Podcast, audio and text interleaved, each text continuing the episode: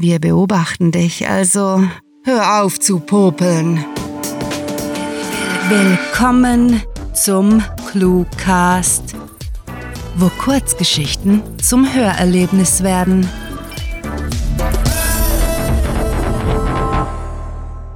Der Besen ist der Schlüssel zu allem.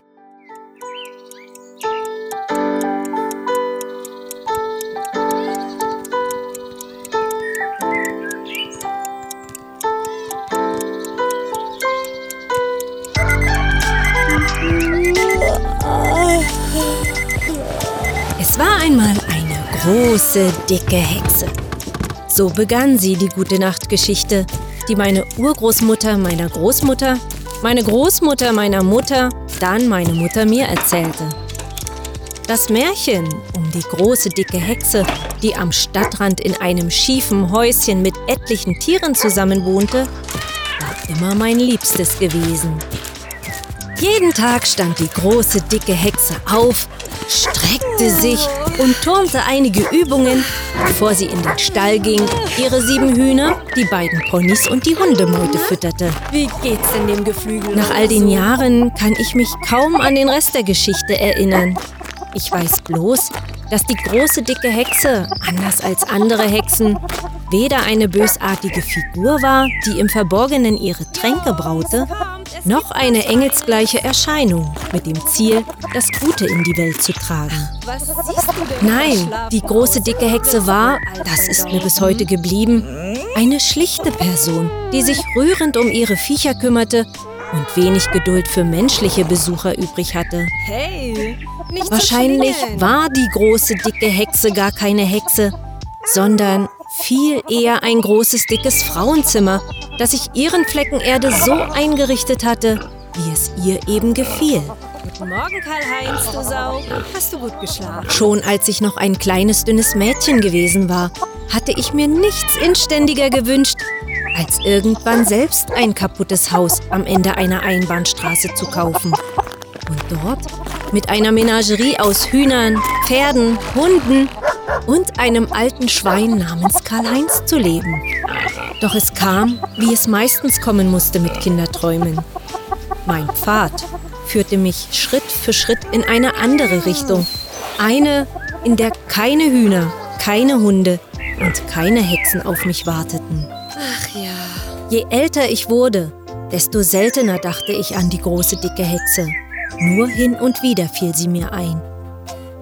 Wenn ich einen besonders anstrengenden Schultag, ein langweiliges Meeting oder einen ganz fürchterlichen Streit mit meinem Mann hinter mir hatte. Da sinnierte ich manchmal, wie es der großen dicken Hexe in ihrer Märchenwelt so ginge.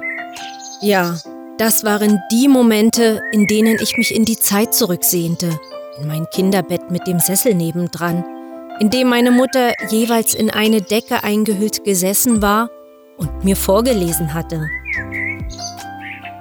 Wahrscheinlich hätte ich das ebenfalls getan, meinen Kindern von der großen dicken Hexe berichtet und vielleicht wäre eine weitere Generation dem Charme der einsamen Hütte außerhalb des normalen Alltags verfallen.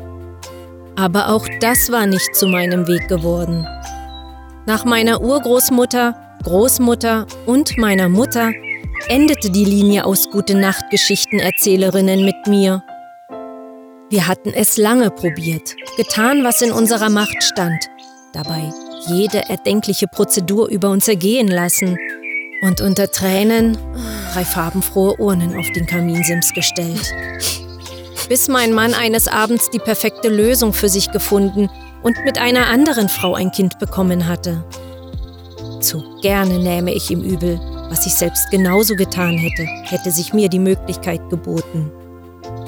In meinem Fall gab es kein glückliches Ende.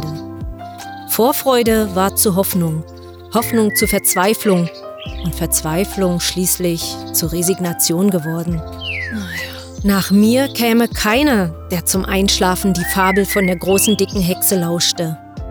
Und während um mich herum Familien entstanden, lächelnde Gesichter fröhliche Botschaften überbrachten und stapelweise Karten mit Fotos winziger Menschen in meinem Briefkasten landeten, packte er endgültig seine Sachen. Mit dem Abbau der Babykrippe im überflüssig gewordenen Zimmer verabschiedete ich mich von einem weiteren meiner Träume. Übrig blieb nichts weiter als die Wut, Ohnmacht und Trauer gegen mich selbst zu richten. Also fraß ich. Ja, ich fraß und fraß mich vom kleinen dünnen Mädchen zum kleinen dicken Weib, wuchs heran zu einer gar krummen Gestalt, die sich das Träumen verbot und stetig weniger Nachsicht für ihresgleichen aufbrachte. Um den leeren Raum im marode gewordenen Kleinfamilienhaus nahe des Waldrands besser zu ertragen, zog ein inkontinenter Border Collie ein, der seine Dienste beim Schäfer getan hatte. Ein Weilchen später folgte ein stummer Kanarienvogel, die zum Mausen zu alt gewordenen Katzen, zwei ausrangierte Springpferde und bald schon wurde mein Reich von allerlei Geschöpfen bereichert, die eine Bleibe brauchten. Zu Anfang hatte es sich halt so ergeben. Keinen einzigen Gedanken hatte ich daran verschwendet, in welche Bahnen ich mein Leben lenkte. Im Hinterkopf brodelten die Gefühle. Die Scham, die Enttäuschung und der Zorn kochten in mir. Erst heiß, dann warm, schließlich kühlten sie ab und schwappten lauwarm vor sich hin. Trotzdem gelang es mir nie, meinen Frieden zu finden. Ich suchte unentwegt nach etwas, das meinen Schmerz linderte. Einem Zeichen, das mir sagte, ich wäre endlich angekommen. Als ich dann eines Morgens in aller Herrgottsfrüh vor dem Hühnerstall wischte, lachte ich auf, drückte den Besenstiel an die Brust und wirbelte herum, weil mir gerade danach war. Ich entdeckte mein Spiegelbild im verstaubten Glas des Schuppenfensters, winkte mir selbst mit dem Besen in der Hand zu und da sah ich sie, die kleine, dicke Hexe. Die kleine, dicke Hexe, die in Wirklichkeit gar keine Hexe war, sondern einfach eine kleine, dicke Frau, die sich ihren Flecken Erde so eingerichtet hatte, wie es ihr eben gefiel. Ach.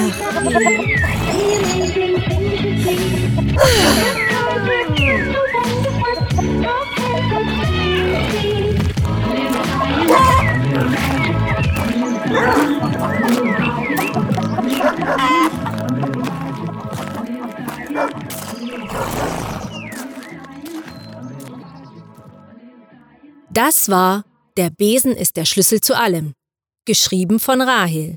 Für euch gelesen hat Elke Winkler. Diese Kurzgeschichte wurde nach einer Titelvorgabe verfasst. Wenn euch diese Hörgeschichte gefallen hat, dann besucht uns auf cluewriting.de, wo auf Geschichtenenthusiasten hunderte liebevoll inszenierte Hörgeschichten aus allerlei Genres warten.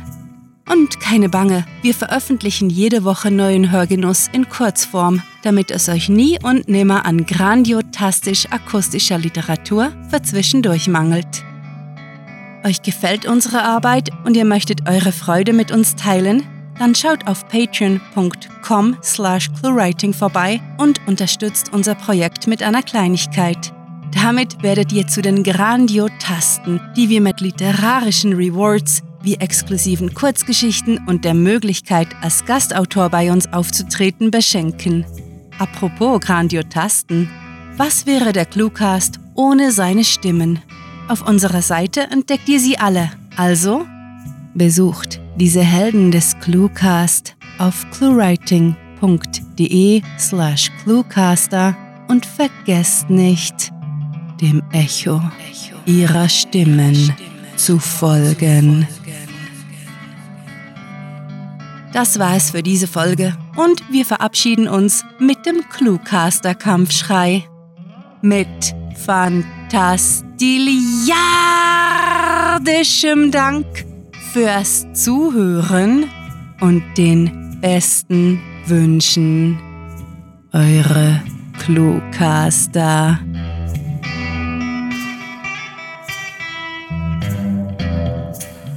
Wertschätzung ist wichtig. Wir beispielsweise schätzen deinen Wert auf 17,95 Euro im Einzelhandel. Der, Cluecast ist eine Produktion der Literaturplattform ClueWriting. Für Feedback, Anregungen, Literatur und weitere Informationen begrüßen wir euch jederzeit auf www.cluewriting.de. Grandiotastischen Dank!